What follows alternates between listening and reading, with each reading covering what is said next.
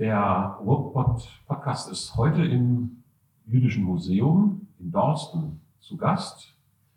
Und mir gegenüber sitzt Thomas Ridder. Er ist Mitarbeiter, Referent hier im Hause im Jüdischen Museum. Mit ihm möchte ich sprechen über jüdische Arbeitsmigranten im Ruhrgebiet. Das Ruhrgebiet ist ja bekannt dafür, dass es eine Region ist, wo Menschen aus äh, ganz vielen verschiedenen Regionen zugewandert sind während der Industrialisierung. Aber eine kleine Gruppe, die jüdischen Migranten, die sind fast in Vergessenheit geraten. Deshalb sitze ich hier, um mit Thomas Ritter darüber zu reden und ein bisschen mehr zu erfahren. Hallo, Herr Ritter. Schön, dass Sie sich die Zeit genommen haben. Vielleicht können Sie erst einmal ein bisschen sagen, wie Sie auf dieses Thema gestoßen sind. Ja, also ich freue mich auch über dieses Gespräch. Ich habe vor zehn Jahren, ist es jetzt her, eine Ausstellung vorbereitet, Menschensteine, Migration, mit ganz verschiedenen Aspekten zum jüdischen Leben, also keine chronologische Geschichte, sondern verschiedene Fragestellungen, Freizeit, Kultur, Zuwanderung und habe bei der Gelegenheit auch entdeckt, dass wir im 20. Jahrhundert in Deutschland, und das gilt auch für Westfalen, drei Zuwanderungsbewegungen, Einwanderungsbewegungen hatten. Wir denken ja zunächst immer an die NS-Zeit, wo es ja diese große Flucht- und Vertreibungswelle gegeben hat, aber demgegenüber stehen drei Zuwanderungswellen oder Bewegungen. Und die erste dieser Zuwanderungswellen hat im frühen 20. Jahrhundert stattgefunden. Und das fand ich dann so ganz spannend. Da habe ich dann auch ein bisschen weiter nachgeforscht. Und da kamen schon vor dem Ersten Weltkrieg die ersten jüdischen Männer waren es, junge Männer hier ins Revier, also überhaupt nach Deutschland, aber auch ins Revier, weil hier halt eben Arbeitskräfte äh, gebraucht wurden. Und daraus habe ich dann eben für diese Ausstellung einen eigenen Themenblock gemacht. Also das war so mein Zugang zu diesem Thema. Und äh, ist, ist das eigentlich eine, eine, schon länger bekannte Geschichte oder ja, wer, wer hat das entdeckt? Also ich habe vorher noch nie davon gehört. Wir hatten uns mhm. ja das erste Mal getroffen bei der Vorbereitung des Kirchentages mhm. äh, vor zwei Jahren in äh, Dortmund. Und da ging es ja auch um die Frage von Zuwanderung. Und da hatten Sie ein bisschen erzählt darüber. Ich selber habe schon ein, ein bisschen länger mich auch beschäftigt mit äh, dem Thema Zuwanderung im Ruhrgebiet, aber über diese besondere Gruppe der Zuwanderer habe ich vorher nie etwas gehört. Wie, wie sind Sie darauf gestoßen, genauer? Also welche Quellen mhm. haben Sie da entdeckt und gefunden? Also das ist tatsächlich kein großes Thema in der Geschichte gewesen, also auch nicht in der Arbeitsgeschichte. Ähm, der erste, der sich da so im Wesentlichen mit beschäftigt hat, ist ein Dozent der Universität Duisburg-Essen, Dr. Ludger Josef Heid der sich so in den 90er Jahren sehr intensiv damit beschäftigt hat. Und für viele waren seine Ergebnisse damals sehr neu und sehr verblüffend. Vor allen Dingen, weil er, so, das du mal so auf den Punkt gebracht, ganz plakativ gesagt hat, ja, es gab hier circa 4500 jüdische Bergarbeiter. Und in der Tradition oder der Wahrnehmung kennt man äh, die jüdische Bevölkerung eher als Kaufleute, als Akademiker, Ärzte, Rechtsanwälte. Und dass es auch eine jüdische Arbeiterschaft gab, war neu. Und das hat mich dann auch neugierig gemacht. Und so ist es dann ja auch für mich zu einem Thema in dieser, in dieser Geschichtsausstellung geworden dann. Waren das nur Bergarbeiter? Sie haben das äh, jetzt gerade so unterstrichen. Oder gab es auch äh, Arbeiter etwa in der Stahlindustrie? Die Stahlindustrie war ja äh, auch ziemlich intensiv, mhm. ziemlich verbreitet hier im Ruhrgebiet. Mhm. Also insgesamt hat es so in der Weimarer Republik circa 15 bis 17.000 jüdische Arbeiter in Westfalen oder im Ruhrgebiet gegeben. Und davon waren so circa 4.500, 5.000 dann auch Bergarbeiter und die übrigen haben überhaupt in, in, der gesamten Industrie gearbeitet. Denn Arbeitskräfte wurden ja überall gesucht, also eben auch in der Stahlindustrie oder auch eben in anderen äh, Gewerbebetrieben. Sie haben eben ein bisschen betont, dass es jüdische Männer waren, junge jüdische Männer, wenn ich das richtig verstanden mhm. habe. Äh, woran lag das, dass das nur jüdische Männer waren? Gab es keine Frauen? Haben die keine Familien mitgebracht? Also es war zunächst ja eine reine Arbeitsmigration. Äh, also gesucht wurden halt Arbeitskräfte und das fing schon so in der Zeit also deutlich vor dem Ersten Weltkrieg an. Und ähnlich wie bei den Gastarbeitern, die ja dann in den 1960er Jahren gekommen sind, hat man vor allen Dingen in Osteuropa, äh, Polen, Russland, nach jungen Leuten gesucht, eben nach jungen Männern, die man dann äh, als Arbeitskräfte angeworben hat. Und die sind natürlich zunächst mal ohne ihre Familien hierher gekommen.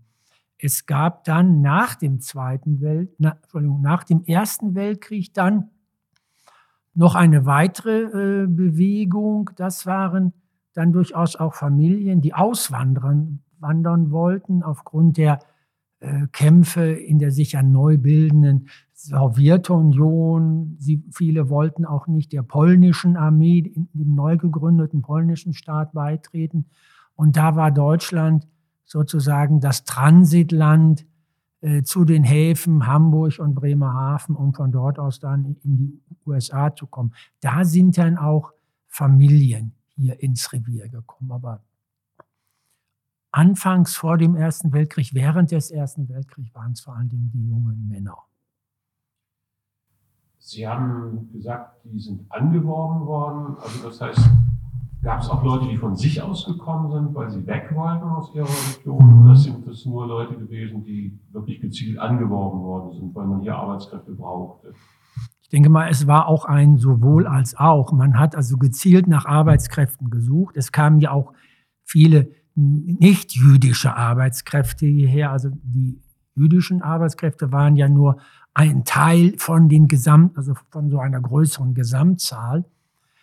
Hm, Einige sind angeworben worden, andere haben dann auch mitbekommen, aha, da in Deutschland, zum Beispiel im Ruhrgebiet, werden Arbeitskräfte gesucht und sind dann auch von sich aus gekommen. Und wie ich das gerade schon sagte, vor allen Dingen nach dem Ersten Weltkrieg, war das zum Teil auch eine Fluchtbewegung raus aus Russland oder äh, aus der neuen Sowjetunion raus, aus Polen, wo es ja auch antisemitische Tendenzen gab. Und viele haben den oder sind dann erstmal einige Jahre hier geblieben, weil sie auch keine Einreisevisa bekommen haben, haben dann hier erstmal gearbeitet. Also die sind sozusagen freiwillig ohne Anwerbung gekommen. Kann man das noch rekonstruieren, aus welchen Regionen Sie genau gekommen sind? Sie haben schon gesagt, Russland, Polen.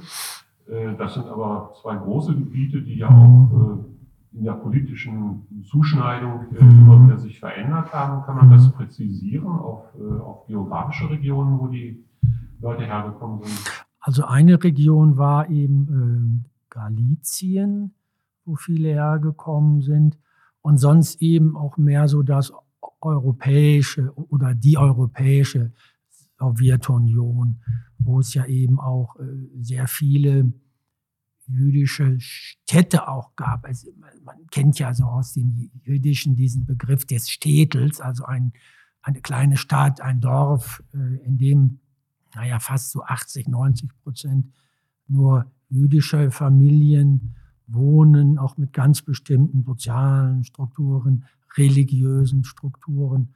Und ähm, die meisten dieser Zuwanderer oder Arbeitsmigranten kamen aus diesen Städten. Wie sah denn das Leben dieser jüdischen Arbeitsmigranten hier im Ruhrgebiet aus? Haben die sich äh, völlig verteilt über das Ruhrgebiet oder gab es auch Konzentrationen von, von Siedlungsbereichen? Mhm. Das gibt es ja aus anderen äh, Migrationsgruppen, also etwa die Masuren haben einen gewissen Schwerpunkt in Gelsenkirchen gehabt. Mhm. Gab es das also bei diesen jüdischen Zuwanderern auch? Ähm, es ist im Prinzip natürlich so, dass man als jüdischer Mensch gerne dahin geht, wo schon eine jüdische Gemeinschaft existiert, weil ich da ja auch, ich nenne das mal, die religiösen Infrastrukturen habe. Also zum Beispiel eben die Synagoge, wo ich dann meinen Schabbat-Gottesdienst besuchen kann, sodass da natürlich die Städte, die eine jüdische Gemeinde haben, und das waren damals viele Städte, also Dortmund, Bochum, Gelsenkirchen, Duisburg, Essen, das waren so die Orte mit den großen Gemeinden, aber auch äh, in Herne oder auch hier in Dorsten gab es natürlich auch kleinere Gemeinden. Aber wenn, dann ging man vorzugsweise in diese Orte, wo es schon eine jüdische Gemeinschaft gab. Gibt es eigentlich Aufzeichnungen darüber? Also Sie sagten eben, es, es gibt äh, einerseits der jüdische Handwerker, jüdische mhm. Bankiers, gab es äh, ja, Rechtsanwälte. Viele jüdische Namen sind aus dem wissenschaftlichen Bereich bekannt. Mhm. Gibt, gibt es Berichte darüber, wie sich diese Gruppe der, der Arbeitsmigranten verhalten hat zu den anderen schon länger hier lebenden jüdischen Gemeinden? Sind die integriert worden oder wie sind sie integriert worden? Gibt es darüber etwas an, an historischem Wissen? Also das Verhältnis war, um das mal positiv auszudrücken, nicht spannungsfrei. Äh, wir trafen zwei völlig verschiedene Gruppen aufeinander. Das ähm, heimische Judentum war, äh, verstand sich als verstanden sich äh, so, so als deutsches Bürgertum. Man war religiös, zwar auch orthodox, aber viele verstanden sich eher als liberal. Man war gut situiert, gehörte eher der gehobenen Mittelschicht an.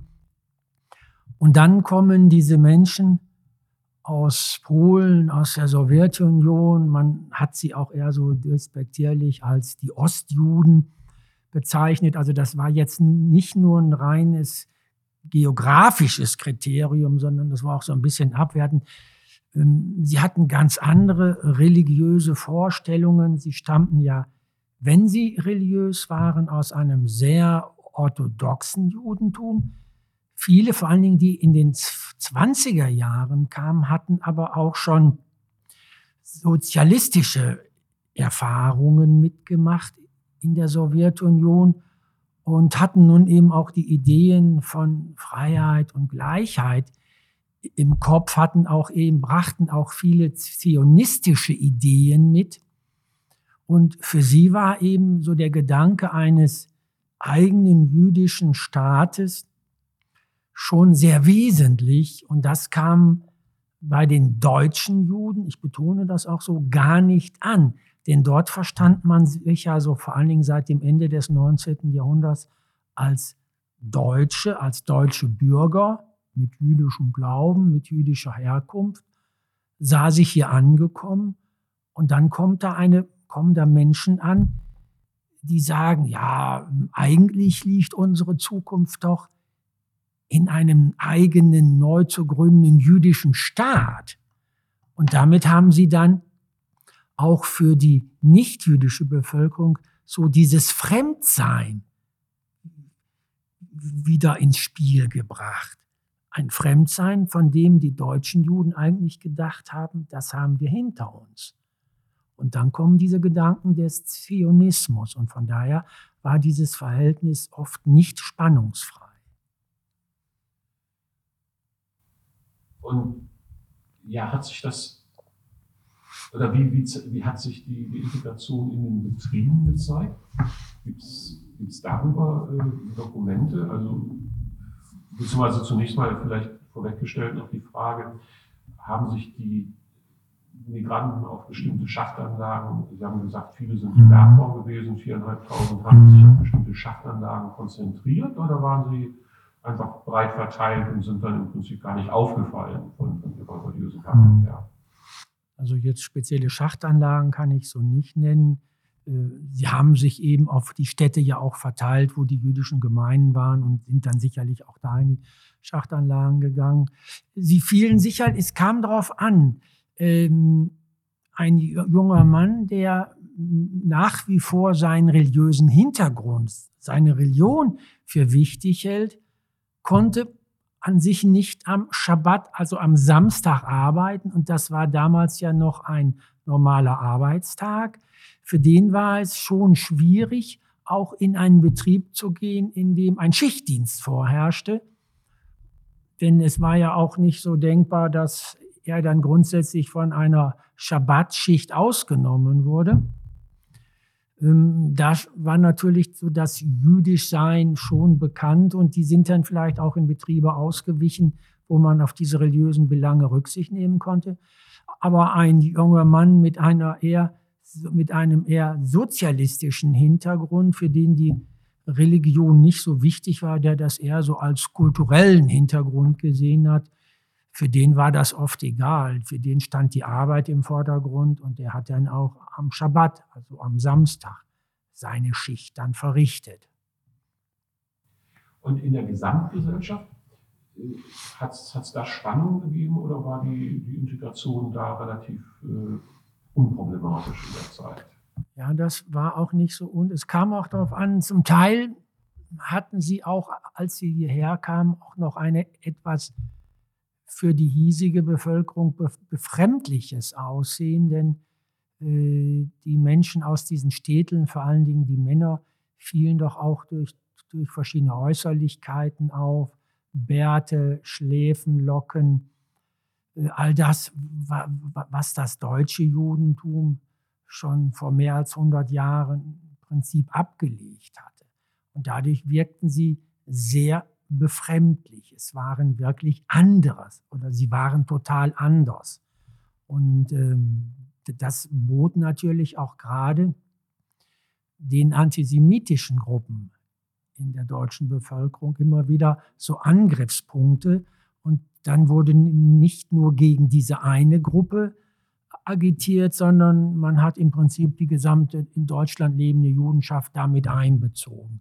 Und das wiederum führte eben auch dazu, ähm, dass sie bei den deutschen Juden ja gar nicht beliebt waren. Es gab natürlich Bestrebungen, sie in das deutsche Judentum zu integrieren, aber das hätte natürlich auch dann wieder die Aufgabe ihrer religiösen Eigenheiten äh, bedeutet.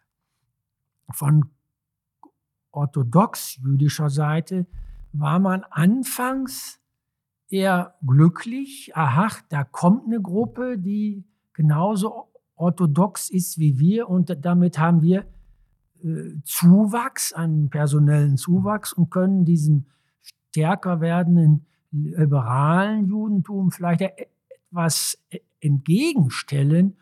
Nur auch das war nicht so ganz einfach, weil die, die Vorstellungen, was ist jetzt richtig orthodox, das osteuropäische orthodoxe Judentum oder eher das deutsche orthodoxe Judentum. Da gab es dann auch Konflikte.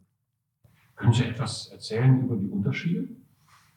Ja, das kann ich jetzt so im Detail, aber muss ich sagen, nicht sagen. Das sind manchmal auch, ja, äh, oder als, man kann jetzt vielleicht so als ein Beispiel den Gottesdienst nehmen, die äh, im in diesen Städten war der Chassidismus sehr stark verbreitet. Das ist so eine Richtung, die ja, die Religion sehr lebendig auslebt. Also der Gottesdienst kann laut und leise sein. Er kann fröhlich und traurig sein von den Stimmungen der Menschen her. Man, man lebt seine äh, Gefühle aus, während äh, der Gottesdienst, gerade also durchaus auch der orthodoxe, Gottesdienst in Deutschland eher ja, streng formal abläuft.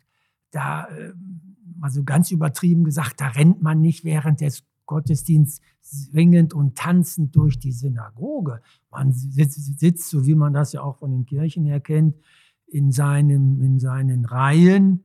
Äh, dort wird dann gebetet.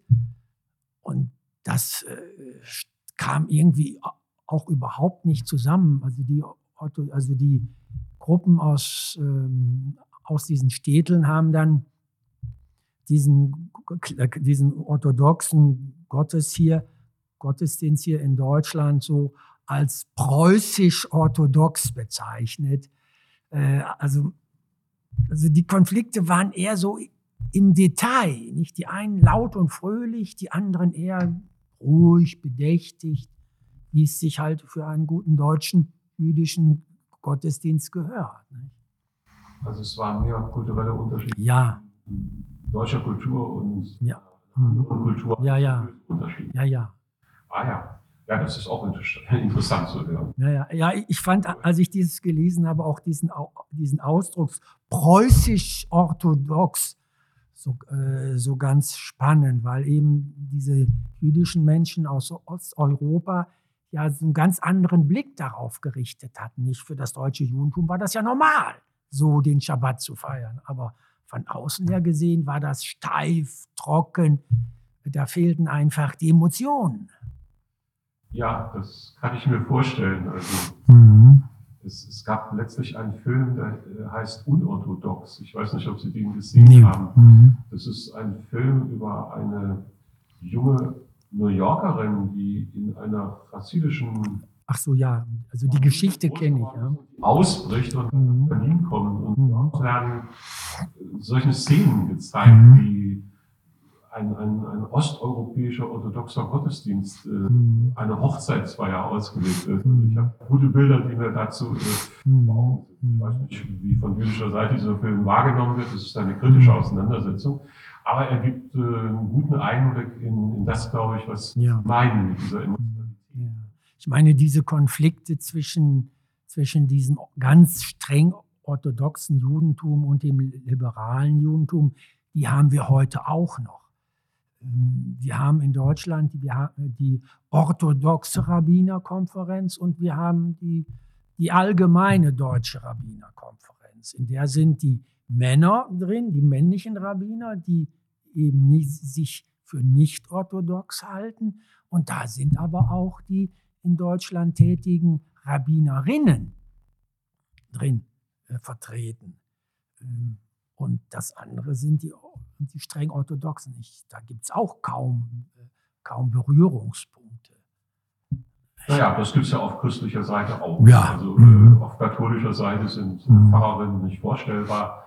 In der evangelischen Kirche kann man sie sich nicht mehr wegdenken. Mhm. Naja. Äh, also, diese Unterschiede sind ja fast in allen Religionen zu finden. Mhm. Also auch in der muslimischen, ja. Äh, auf muslimischer Seite gibt es ja mittlerweile in Berlin eine von einer äh, äh, Imamin geleitete Moschee. Äh, mhm. Und da haben sie auch die gleichen Auseinandersetzungen. Ja, ja. Mhm. Ja, aber nochmal zurück zu den äh, Arbeitsmigranten, zu den jüdischen Arbeitsmigranten. Ähm, die sind dann aber irgendwann auch verschwunden. Ich nehme an, dass das zu tun hat mit, der, mit, mit, dem, mit, mit dem Beginn der nationalsozialistischen Zeit. Ja, jein. Also ich, ich, ich hatte ja vorhin auch schon mal gesagt, dass Deutschland auch zu einem Transitland geworden war für viele ostjüdische, auch Familien, die ihre Zukunft in den USA gesehen haben. Und ähm, ähm, zum Teil führten, wie gesagt, diese Transitwege auch über Deutschland. Und viele sind dann, oder eine ganze Reihe sind dann hier erstmal, wie man sagt, so hängen geblieben, haben hier gearbeitet, äh, Geld verdient, auch mit ihren Familien sich hier den Gemeinden angeschlossen. Aber der Wunsch, weiterzuziehen, ist stets da gewesen. Und eine ganze Menge von diesen Menschen sind dann irgendwann auch so im Laufe der 1920er Jahre über Frankreich, Belgien, dann auch weiter nach Großbritannien oder auch in die USA ausgewandert. Ähm, eine ganze Reihe sind sozusagen dann auch in der deutsch-jüdischen Gesellschaft aufgegangen. Sie haben sich dann in der, vielleicht in der ersten, zweiten Generation dann integriert, haben ihr typisches Ostjudentum aufgegeben und fielen dann auch nicht mehr auf. Und natürlich äh, hat es, hatten es diese Menschen in der NS-Zeit besonders schwer, weil sie von Anfang an sozusagen auch als die Fremden im Fokus standen. Wir hatten ja jetzt erst vor einigen Tagen den, vor acht Tagen den 9. November ähm, und kurz vor dem 9. November 1938 haben die Nazis ja und das betraf auch das Ruhrgebiet, ja viele äh, Familien mit osteuropäischem, mit ostjüdischem Hintergrund ja zusammengetrieben und äh, sie wollten sie nach Polen abschieben. Die Polen haben sie aber nicht reingelassen, sodass ja Tausende von Menschen so im deutsch-polnischen Niemandsland ähm, ja, zelten, hätte ich fast gesagt, mussten. Sie haben da mit nichts im Niemandsland leben müssen. Und das war ja dann auch äh, der Auslöser für das Attentat des Herschel Grünspan auf den Legationsrat von Rath gewesen. Also da waren sie dann auch betroffen. Und viele dieser ostjüdischen Familien, die noch in Deutschland geblieben waren, sind dann auch der Shoah zum Opfer gefallen. Also Spuren, nehme ich mal an, davon gibt es dann auch nicht mehr heute. Also abgesehen von, von den Dokumenten, die man noch finden kann. Aber vermutlich gibt es keine, keine Leute, die nach dem Krieg noch hier geblieben sind oder zurückgekommen sind. Neu gekommen, muss man sagen. Beziehungsweise zum Teil auch hier geblieben sind. Ähm, es, hat, es haben ja auch äh, Menschen mit diesem ostjüdischen Hintergrund die Shoah überlebt. Hm, diese Menschen hatten dann schon den Wunsch auszuwandern in die USA zum Beispiel, weil sie, sie wollten auf jeden Fall nicht zurück in die Sowjetunion oder nach Polen. Und für sie wurden dann hier ja so bestimmte ähm, Camps eingerichtet. Das, die, man nannte sie Camps, also für Displaced Persons, kurz abgekürzt DP-Camps. Und da wurden diese Menschen dann sozusagen aufgefangen die eben diesen ostjüdischen Hintergrund hatten und von fast von rund 200.000, die es so, so Ende der 40er Jahre in diesen Lagern gegeben hat. Die größten Lager waren allerdings in, in der amerikanischen Besatzungszone, aber auch hier im Ruhrgebiet und Bochum zum Beispiel gab es so kleinere äh, DP-Camps. Diese Menschen warteten eigentlich darauf, dass sie ein Einreisevisum bekamen in die USA, aber das hat sich dann oft auch hingezögert. Dann haben sie ja, ja versucht, sich, sich hier eine kleine Existenz aufzubauen, haben vielleicht auch Ehepartner kennengelernt, haben hier in Deutschland geheiratet und irgendwann hatten sie sich hier dann so eingerichtet, dass sie dann, wie sagt man so, die Koffer ausgepackt haben und hier geblieben sind. Und diese zweite wenn man so will, Einwanderungswelle aus Osteuropa hat ganz wichtig mit dazu beigetragen, dass die jüdischen Gemeinden überhaupt hier wieder neu entstehen konnten. Denn nur mit den wenigen heimischen Rückkehrern hätte das einfach personell gar nicht ausgereicht. Und dadurch, dass eben dann ja doch fast, also mehr als die Hälfte der Menschen, die dann die Gemeinden mitbegründet haben, aus diesem Pool, sage ich mal, der ostjüdischen ähm, Zwangsarbeiter, die, die sie ja gewesen waren, stammte, konnte jüdisches Leben hier überhaupt in den 50er Jahren weitergeführt werden. Also das ist dann sozusagen die, die Basis für, die, für das jüdische Leben, das es heute überhaupt ja, ja, nur waren das jetzt nicht mehr so, das waren jetzt nicht die typischen Arbeitsmigranten, die, die der Arbeit wegen hierher gekommen sind und die dann auch im, im größtenteils ja in den 20er Jahren in der Schwerindustrie gearbeitet haben. Ähm, dies waren Menschen, die sich dann auch äh, zum Teil kaufmännische Existenzen aufgebaut haben. Hm, aber das ist, das ist richtig, sie tragen das neu entstehende Judentum hier in den 1950er Jahren ganz wesentlich mit. Es ist zwar jetzt ein etwas anderer Aspekt, mhm. sondern das finde ich spannend. Also das heißt also nicht die, das alte deutsch-jüdische Bürgertum hat die Basis für die Gemeinden nach der Shoah gelegt in Deutschland, sondern das waren Ost, äh, osteuropäische Juden. Das habe ich so richtig verstanden. Ja, beziehungsweise beide zusammen. Nur, nur, äh, nur die Einheimischen, die zurückgekehrt waren, hätten, das wären zu wenig gewesen. Wenn man vielleicht Recklinghausen nimmt oder Gelsenkirchen, dann, dann kam, da, kam da eine Handvoll Menschen, eine Handvoll Überlebender. kamen zurück, aber dann kam aber zum Teil nochmal die gleiche Anzahl von sogenannten DPs dazu, die dann eben aus den verschiedenen Gründen, aber meistens aus familiären Gründen, zum Beispiel, weil sie sagten, jetzt haben wir uns hier gerade was Schönes aufgebaut und jetzt das aufzugeben und wieder woanders nochmal von vorne anzufangen, wollen wir auch nicht. Die sind dann geblieben und beide Gruppen zusammen haben dann hier das neue jüdische Leben aufgebaut. Von dem, was Sie jetzt so erzählt haben, mhm. über das jüdische Leben der, der Arbeiter, der Arbeitsmigranten mhm. aus Osteuropa, gibt es dazu auch einen Teil hier im Jüdischen Museum in Dorsten zu sehen? Ist das hier repräsentiert? Wir haben, also wir haben so ein kurzes Schlaglicht. Wir haben eine eine Wand, eine Ausstellungswand, die heißt so von hier, also aus dem Revier zum Beispiel. Und da haben wir, also da haben wir ganz, so ganz kurze Schlaglichter, wo jüdische Menschen so auftauchen. Und da gibt es ein Schlaglicht auch zu jüdischen Bergleuten. Und da haben wir auch aus dem Archiv, ich glaube auch der RAG, der Rohrkohle AG, haben wir da so einige Kurzbiografien zusammenstellen können. Ich glaube, auch im Stadtarchiv Dortmund gibt es auch noch so, so Arbeitsunterlagen, wo sich dann auch Fotos finden, also so Porträtfotos, sodass wir da so, weiß nicht, so fünf, sechs, sieben jüdische Berg, Bergarbeiter so ganz kurz vorstellen können, um, um damit auch auf die Existenz dieser und sicher größeren Gruppe hinzuweisen. Also vorstellen heißt, äh, Sie sind kurz in Ihrer ja, Biografie. Ja, also, also ganz, also mehr so schlaglichtartig und dann gibt es noch äh, so eine hm, Tafel, wir nennen das Karteikarte, weil man diese Tafel so auch in die Hand nehmen kann. Da findet man dann noch so einige vertiefende äh, Informationen dann zu diesem Thema.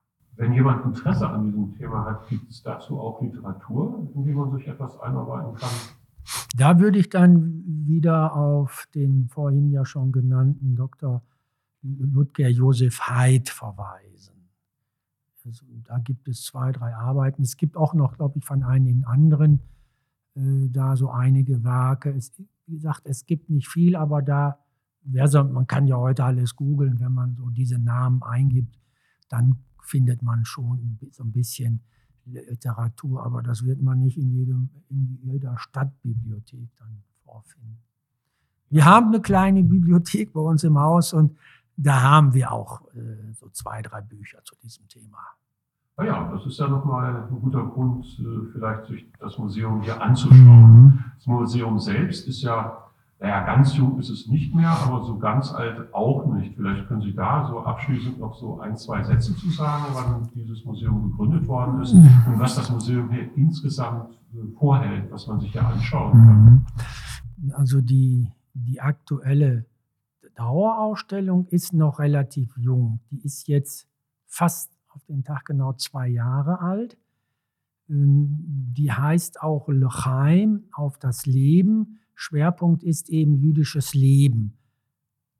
Auch die Lebendigkeit, die Fröhlichkeit der, äh, der jüdischen Religion, die Shoah äh, und also der Holocaust und die Zeit des Nationalsozialismus streifen wir auch, aber das ist eben nur, nur ein kleiner Aspekt, kein Randaspekt, aber es ist eben nur ein kleiner Aspekt bei den vielen Themen, die, die wir hier vorstellen. Wie gesagt, die Ausstellung ist knapp zwei Jahre alt. Das Museum ist aber schon, da muss ich selber jetzt noch mal kurz überlegen, 28 Jahre alt. Und äh, die aktuelle Ausstellung ist da schon die dritte, die dritte Ausstellung, also die dritte ständige Ausstellung. Und neben den ständigen, neben dieser ständigen Ausstellung haben wir ja auch immer Sonderausstellungen zu, zu ganz verschiedenen Themen. Vielleicht können Sie so ein, zwei Beispiele nennen. Äh, die, also die, die jetzt zu Ende gehende Ausstellung, die ja leider aktuell ja schon geschlossen wurde, möchte ich mal so sagen, ja, beschäftigt sich mit, also auch mit Exil, mit Auswanderung und verfolgt ja die Wege der, einer von verschiedenen Künstlerinnen und Künstlern ins Exil und zwar ins Exil mit dem Schiff. Die Kuratorin dieser Ausstellung stammt selbst von der Küste, wie sie sagt, fühlt sich dem Meer sehr verbunden und hat einfach mal nachgespürt, welche Künstlerinnen und Künstler wie Karl Zuckmeier, äh, George Groß zum Beispiel, ähm, Anna Segers, wie sind sie ins Exil gekommen, mit dem Schiff und mit welchen Schiffen? Also das ist, das war, muss ich jetzt sagen, die, die aktuelle Sonderausstellung, die nächste Ausstellung, die, die, die wir selber vorbereiten und die dann hoffentlich Anfang Mai, ach, Entschuldigung, Anfang März regulär dann eröffnet werden kann, hat eine Frau zum Thema Lotte Erell aus Münster. Sie war in den 1920er oder 1930er Jahren als Reisefotografin weltweit tätig und gehörte zu einer Gruppe von Frauen, die damals auch alleine, ohne männliche Begleitung, das war ja noch nicht so äh, ganz normal, die Welt bereist hat. China, Iran, Irak, Kurdistan zum Beispiel. Und da hochspannende Foto- und Reisereportagen dann erstellt hat. Und da werden wir auch neben sehr vielen persönlichen Dokumenten, die wir aus dem Volkwang-Museum in Essen